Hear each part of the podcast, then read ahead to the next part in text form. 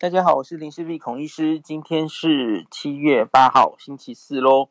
今天是有重大消息，当然今天案例又变少了哈。那可是现在大家比较不关心案例本身了哈。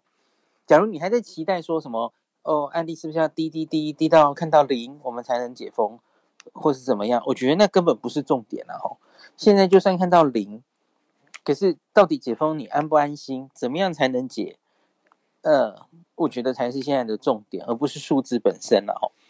那所以今天最重要的，当然就是从早上就开了一个行政院院会，呃，神神秘秘的哈，没有没有说很清楚，就说一切都是下午两点指挥中心公布为准。那可是就是新闻很多都出来了，就是方向大概就是三级会延长，继续再延长十四天。在三级的框架下，三级的警戒下，呃，部分维持原来的强度。可是呢，后面还有四个字：适度松绑。其实，大概这个礼拜，我们呃很常听到一些风声，大概就是会这样做了哈。所以看那个适度松绑，那些松绑的场域，哇！今天记者会我听到睡着，不瞒你说，睡睡着起来，然后继续听这样。因为太细太细了，就是每一个部会就出来报道呃，报告他们各自负责的范围，然后怎么样，要怎么做哈。有一些实在是太细了，我觉得好像不需要在记者会这样一一报告。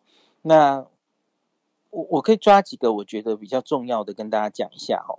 详细的到底现在可以做什么，可以不做，不可以做什么，其实大家可以自己自己再去看啦。我先说。延长警戒措施没有改什么，外出全程佩戴口罩，然后室内五人、室外十人家庭聚会跟社交聚会都停止哈。可是同住者是可以的啦哈，所以室内五人、室外十人这没有改变。那我看很多人在讨论说什么？那你现在等一下我们会讲的适度松绑措措施哈，好像蛮多会。违反室内五人、室外十人的的这个规定哦，比方说你又说什么国内小型旅行团是可以的，那个九人以下，啊，你都不是都说好了室内五人不行吗？所以这有点冲突。我觉得那个其实还好啦，不要太执着这些定义。呃，我等下再讲，再松绑那些那边再讲哈。那严查不得营业的休闲娱乐场所，很多休闲娱乐场所其实现在是还没有开的哦。虽然开了一些，可是很多没有开哈。像八大行业就是主要就都没有开哈。那学校方面都还是没有开，目前没有想动到学校。我觉得一方面也是因为现在在暑假期间呐，这件事可能一时没有影响太大。当然有些安亲班可能就是。很多家长很想把小朋友送回安心班什么的，那是另外一回事。初步还没有要动这一块哈。那再来是卖场、超市加强人流管制，结婚不宴客、丧礼不公祭，这都还是保持。宗教活动还是暂时不开放，会展、大型会议人数太多的，现在也是还没有开放。好，然后等等这些都没有变了哈。好，那适度松绑措施的话，我觉得其实大原则。比较大的原则就是很多户外，因为大家知道户外通风环境很好的地方，大概开放不会有太大问题，所以这些都开了哈。所以有一些国家就是旅游的景点，国家公园、国家风景区、游乐园区、休闲农场、森林游乐区等等哈，植物园、文化园区这都开了。诶，学校操场也开了，这每一个其实都有很细项的规划，那大家可以再仔细去看一下哈。那室内，室内有些场地比较没有争议的，当然就是口罩可以戴得紧紧的这种美术馆、博物馆、电影院，我想应该都没什么问题哈。那社交机构、文化中心，那表演场馆的话，它是还是很小心，就无观众这样子哈。今天记者会有人问说，那电影院 OK，可是表演场馆那为什么不行哈？因为表演场馆就是人嘛，这这在想人在上面表演，而且比方说个话剧吧，那你你讲话，然后就会有飞沫嘛。那我们知道有一些表演场馆，假如风通风不是很好的室内的话，它是有气溶胶传播的可能的嘛。所以可能是基于这一点，目前还没有要开放有观众哦。好，那室内外的运动场馆开放，可是游泳池除外哦，跟水有关的暂时都还没有开放。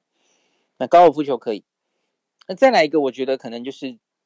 争论会比较大的，可是现在大概其实是最餐饮业哦，就是最撑不下去的，最需要救济的，呃，再撑下去就撑不下去的就是餐饮哦，餐厅、传统市场跟夜市、百货商场的美食街、美食区，所有跟餐饮有关的哦，那个理论上是相对比较危险的，因为你会拿掉口罩。吃饭的地方哈，那这些地方得内用哈，内用准备要开放了，那当然等一下会有一些指引。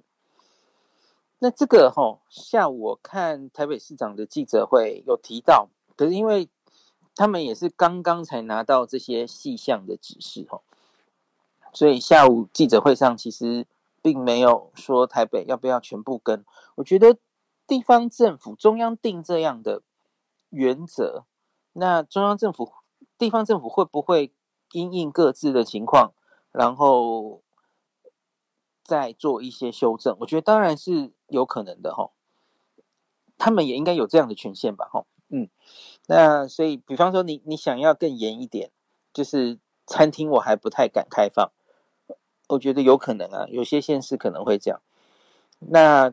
像柯 P 常常这一阵子就一直说他不反对开放啦，可是他自己觉得拿掉口罩的可能要最后，就包括餐饮啦，包括卡拉 OK 哈 KTV，对，但我们 KTV 这个娱乐场所是也还没开啦，中央说没有要开，这个是对的哦。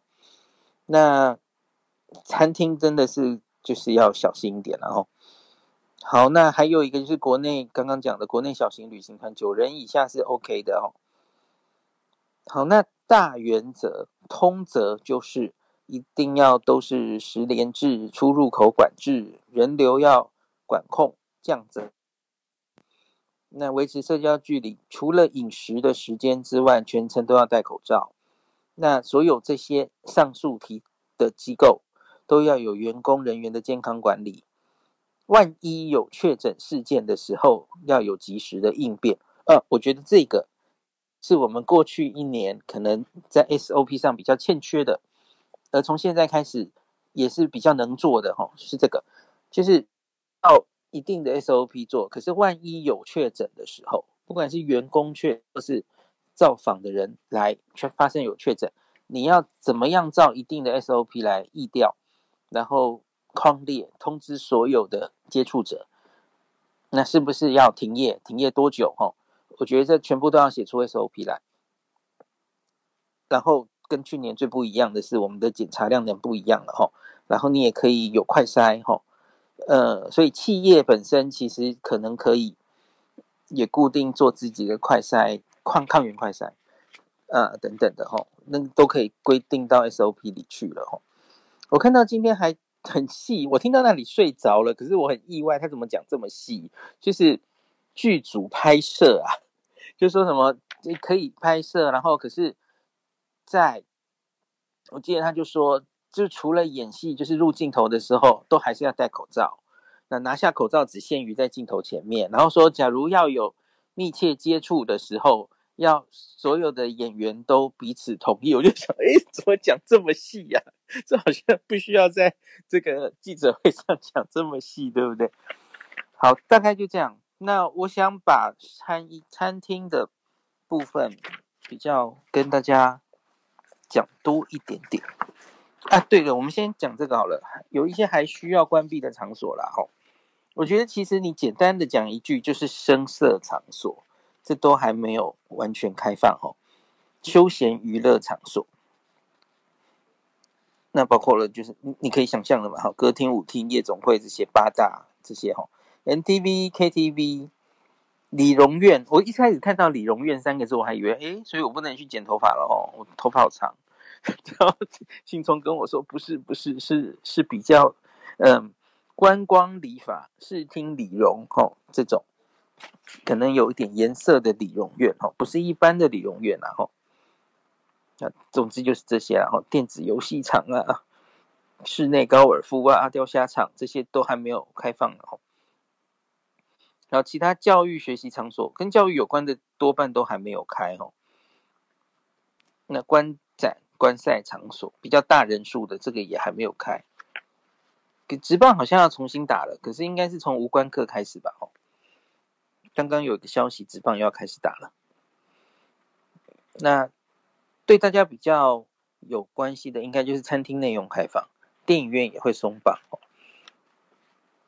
那餐饮的话，我我记得餐饮有一个特别的规定，他说要符合，呃，反正就是其实那那一些规定本身看起来其实好像也了无新意，对不对？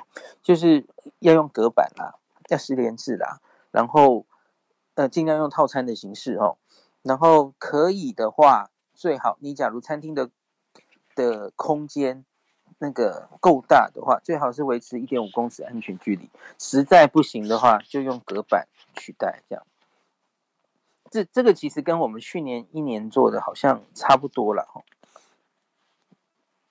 那我觉得最不同的就是我刚说的了哈，万一有确诊的时候，那个整个应变要要写好，然后对所有的员工应该都要有清楚的。健康管理，哈，我觉得更谨慎一点的餐厅，你可能是要，呃，不管不管是餐厅或公司啊，或或这些场所，你可能都要发抗原快筛给员工定期做，哈。我看到有一些，我忘记是不是刚刚剧组的指引什么的，有说什么要要定期做抗原，呃，我觉得这可能会变成一种常态。当然，假如有打疫苗的人话，也许可以不用这样了哦。还没打疫苗的话，那这这是个方法哦。定期做检查，有的话就及时发现哦。特别是我昨天那一堂课跟大家讲的无症状感染者哦，你可以提早侦测出这件事情来哦。我觉得是值得值得企业本身自己定时定期做抗原的检查，那保护员工也是保护整个企业，保护来。来消费的消费者，哦，这是值得做的。好，那嗯，我看到有人反对，也有人觉得，就是对于这个三级延长跟四度松绑，哦，有人对三级延长比较感冒，有人对四度松绑比较感冒，哦，就是有人觉得啊，这样我们再开一定会很快，假如轻呼，哈，马上又烧起来啊，怎么样，哦。那对四松绑的人就觉得说啊，开的不够啊，觉 得我们还要关到多久啊？怎么限制这么多啊？就大家意见都很多哈。那我自己其实对于这两个，我其实都没有太大的意见呢，因为我我好像大概两三周前就跟大家讲，我觉得这是台湾第一次进社区感染，然后现在是第一波疫情。下来的收尾阶段，我可以预期政府会收得很小心，这是预期中的事。那，呃，我记得前天我我好像有听到有人在说，呃，这个解封啊，你假如解封的太太那个不小心，太大胆哦，那解封会失败。我我其实有点好奇，解封失败是什么意义哦？什么定义？怎么定义解封为失败？因为从世界各国的例子看起来，在过去这一年，在他们没有打疫苗之前，嗯，解封后多多少少一过了一定的时间，它案例都会再上来，然后会进入下一次流行。那是要用。解封就，然后再也这个案例就不会上来了，才叫成功吗？好像不是嘛，好像应该不是嘛。那是解封之后支撑几个月，然后假如说三四个月，撑到三四个月或一两个月就下一波，那那三四个月要成功，一两个月叫失败吗？没有，好像其实没有这样的定义，对不对？那我我觉得，像今天我是跟叶医师同台，那我们有讨论到去年的的英国，英国在第一波之后，然后准备进入夏天，跟我们现在处境可能有点像。而接下来进入夏天的英国，其实他们就是整个欧洲在去年夏天是放飞自己的嘛，他们过了第一波春天的感染之后，然后就。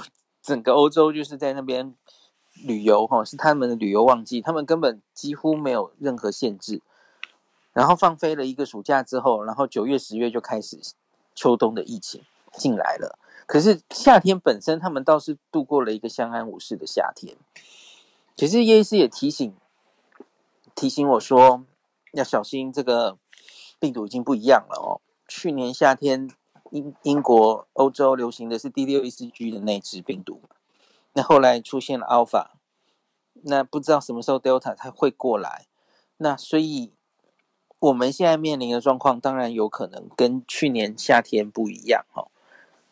呃，不一不是很高程度的 NPI 可能压不下来 Alpha，他要提醒的是这件事了哈。好，那所以我我自己觉得。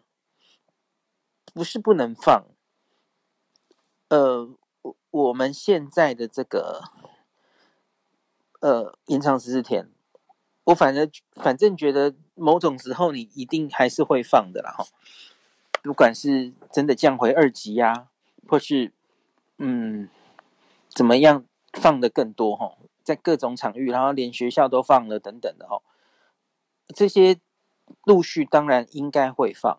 那可是我我就是想，我觉得比较重要的并不是放的这些时机，我觉得是放了之后，假如又有案例出来的时候，我们会怎么处理它？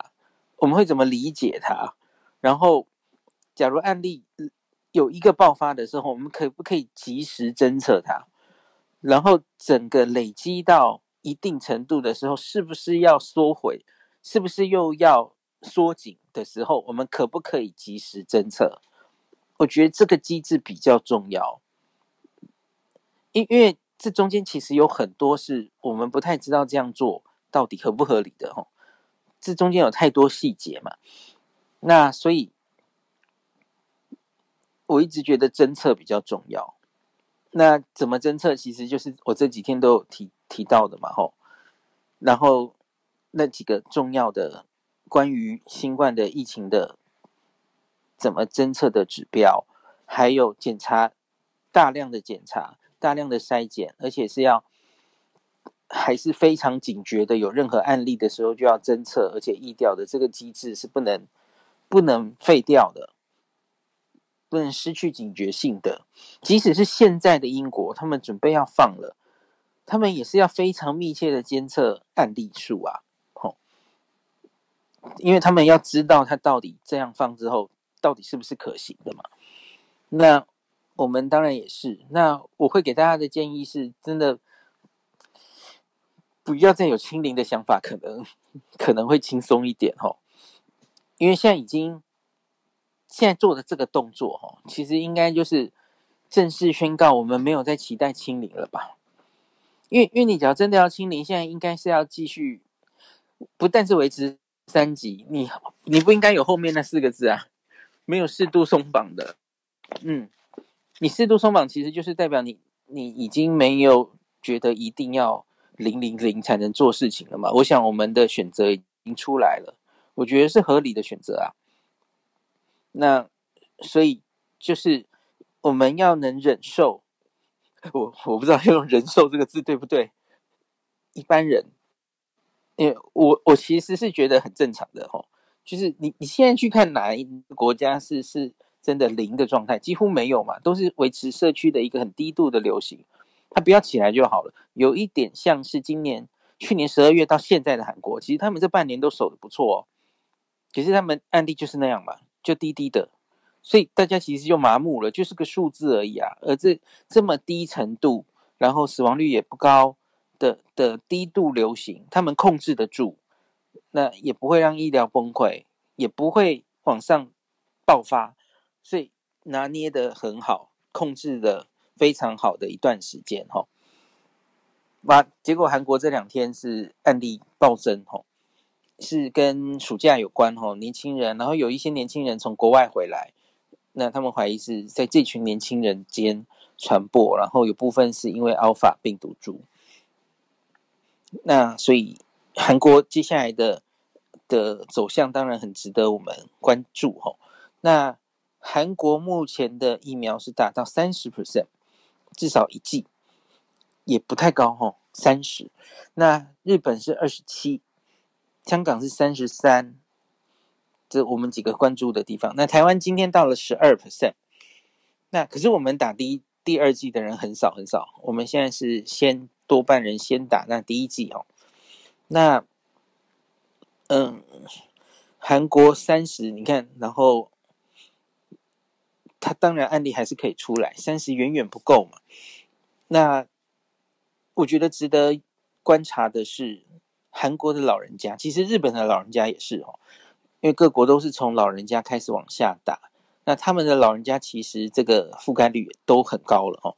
韩国六十岁以上是九成以上都打疫苗了，那所以我觉得韩国接下来假如这个呃破千例哈，那它会继续流行。可是假如都是以年轻人为主，然后就算传到老年人，他也没有引起太多死亡或重症跟住院的话哈，我觉得是可以更给大家信心哈，就是我们现在要抓的目标。到底应该是，呃，全体人民抓到群体免疫六成，还是我们的进程目标应该是让老人家吼，哎，先打到一定程度吼，因为最危险的被保护起来了，那其实就应该已经达到初步的一个目标了吼。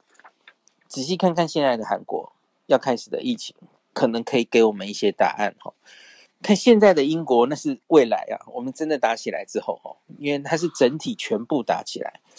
那可是韩国是不是可以？虽然打全部也只三成，我们现在其实也十十，我刚说十一还是十二，也十二了啊！其实不会太慢啊。今天进来的疫苗加上去，我们已经拿到七百万的疫苗了耶！七百万哦，那后面还会有哦。那所以。今天想想也有公布一个，我们到目前为止打那个疫苗的速度嘛，前面几类哈，前面的八类大概已经打多少了哦？那蛮详细的一个表。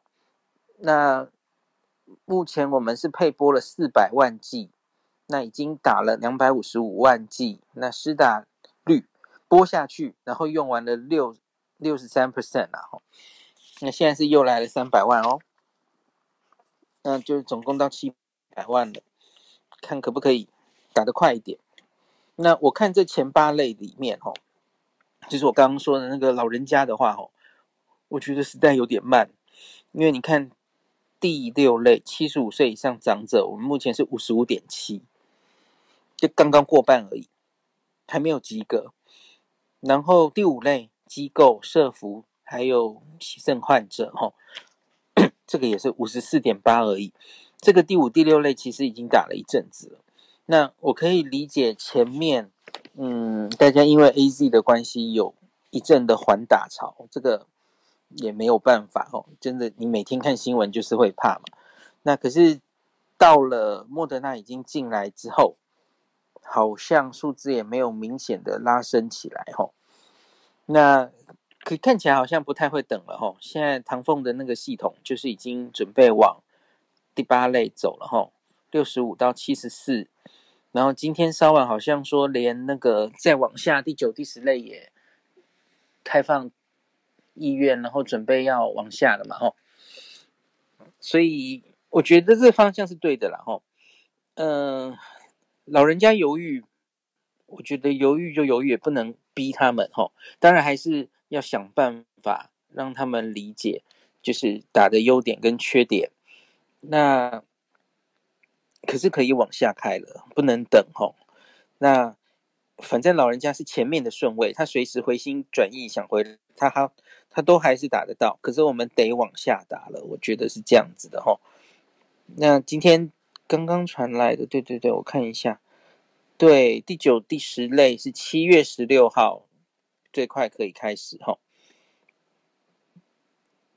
就就是有慢性病的嘛，吼，就是哎，第九、第十类是到几岁了？六十岁以上嘛，嗯，还有就是有慢性病的，都已经开始开放了，吼，意愿登记可以去登记了，所以希望可以把速度提升起来，因为还蛮多人是有意愿打，可是现在顺序就是还没有轮到他嘛，吼，好，我们要不能等了啦，要继续往下了。大概这样子，我觉得我今天就跟叶医师在那边讨论吼，我就觉得不管是英国，还有多半其他国家，就是很多国家都是从老人家开始打的，可是好像他们都没有遇到像我们这样子的状况。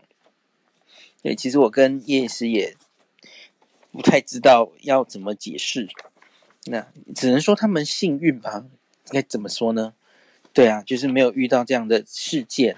因为去年十一月疫苗刚开始的时候，其实我我有写过嘛，我就说我很担心，万一出现了什么样的事件，就会跟疫苗连接在一起，影响大家施打的信心。没想到在全世界，诶，打的都相对还算蛮顺的耶。诶，结果到了我们自己，全世界已经打了那么多了，都上。亿剂的疫苗了，我原来以为，嗯，那所以大家应该比较有信心，大概不会发生吧？结果还是发生了哦，啊，有点有点无言，可惜也可惜。最后讲一句了吼，那个韩国啊，韩国是打到三十 percent 了吼，可是我看那个，我明天整理一个图给大家看，就是几个我们周边的国家是打疫苗覆盖率的速度。韩国很明显慢下来了。韩国从去年十二月，因为它疫情就相对比较趋缓，我看它那个增加的速度斜率就是比较缓。那相对于日本，日本其实很快的追上，因为因为日本人口比较多了，所以它需要更多的施打的剂量，所以一开始它是比韩国慢的，慢蛮多的。可是它最近急起直追。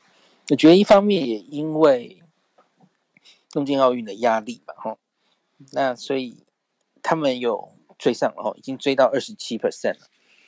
所以我觉得，假如你疫情是平稳的时候，的确民众就会觉得没有施打的这种急迫性，然后可能就会开始挑，那我现在打得到什么疫苗？要不要等下一个？吼，我觉得难免啊，这真的是难免。那我只是，诶，最后我跟大家分享一个叶医师怎么劝他妈妈打疫苗的哦。他就说，最后成功的方式是他跟他妈妈说，嗯，你现在就莫德纳来通知，可是你不去打哦，你你放弃这个机会。那你看接下来要往下开放了嘛？那下面很多人愿意开放，愿意去打，啊意愿很高啊。所以可能噼里啪啦莫德嘛那就会打完，那谁知道对不对？有可能嘛？哦，那打完之后，然后你你假如后来回心转意了哈，大家都打，然后呃，假如很不幸台湾第二波疫情又来了哈，当然有可能嘛，谁谁约不可？你这时候又想打的时候，他说妈，你知道你可能会等到什么吗？搞不好是高端呢、啊。那我没有说高端一定好或坏了，只是我现在说意思是说你，所以你可能接下来会等到高端呢、啊。那莫德纳就没了，你想打也打不到了哈。那谁知道郭董的 BNT 会不会来？好啦，他是这样说服他妈的，他妈就说：“哎哎，我不是在讲脏话，对不对？说服他妈妈的，所以他就说：嗯，好好好，就去打吧。”对，我觉得就是每一个老人家他在 concern 的点可能是不一样的，就是嗯，可能是要慢慢跟老人家说明吧，吼。大概这样喽，像今天叶医师提的 点，我觉得他他是说，我跟信聪都说我们要赶快往下开放，不能等。可是叶医师就说不行，这些老人家吼，真的疫情来的时候，他们就是重症最容易重症的那一群，所以不能放弃他们，还是要尽量跟他们就是说明这些利弊。那比方说要找出来他们到底平常接收资讯的地方都是哪里？那那找出他们相信的人去讲话，哈，那找出他们到底为什么都会觉得打 AZ 不行，哦，那比方说，就是不是要找个美凤姐，或是找谁说明？然后红衣就说，是不是要去找地下电台？这样是红衣啊，所以我讲错了，不是红衣，庆聪。好，反正就是要尽一些力气来跟这些你的民众卫教。像他说，英国就会找那种呃心理学的专家，或是怎么样，就是来商讨怎么样跟民众沟通，做好的卫教。哦，英国真的是很学术性，我觉得。好，那大概今天就跟大家讲到这啦。那基本上在最后做一个结论了吼。其实应该也不用太失望了吼，三级延长，希望留着大家的警戒，警戒心不要断。那我能理解为什么政府要放的那么慢了吼。那你能清得越干净，那个 PCR 阳性率越低，其实当然你最后放的时候就会觉得更安全嘛吼。那现在还有几个案子其实还是不确定性的嘛，比方说，呃，桃园的那个。仓储的那一例，今天晚上正在大大型做 PCR 嘛，然后明天，哎，不对，是今天吧？那个八号，对，是今天。今天那个北市的那个要再做一次大型 PCR，三千人嘛，吼，所以大概又是亚东医院负责，吼，所以还在收尾阶段了，吼。那我我也没有觉得这几个案子一定要。多干净才能往下走了，因为会有新的案子的，就东冒一个西冒一个，这是常态。我觉得大家要习惯了，然后比较重要的就是就是可以及时发现它，它不会扩大，可以在一定程度下控制住，这样就好了。嗯，就是大家会越来越习惯这件事情。那嘉玲真的就是已经嫁人了，我们要要体认这件事。他偶尔回来看我们一下就好了哦，可以的话。好，那今天就先讲到这喽。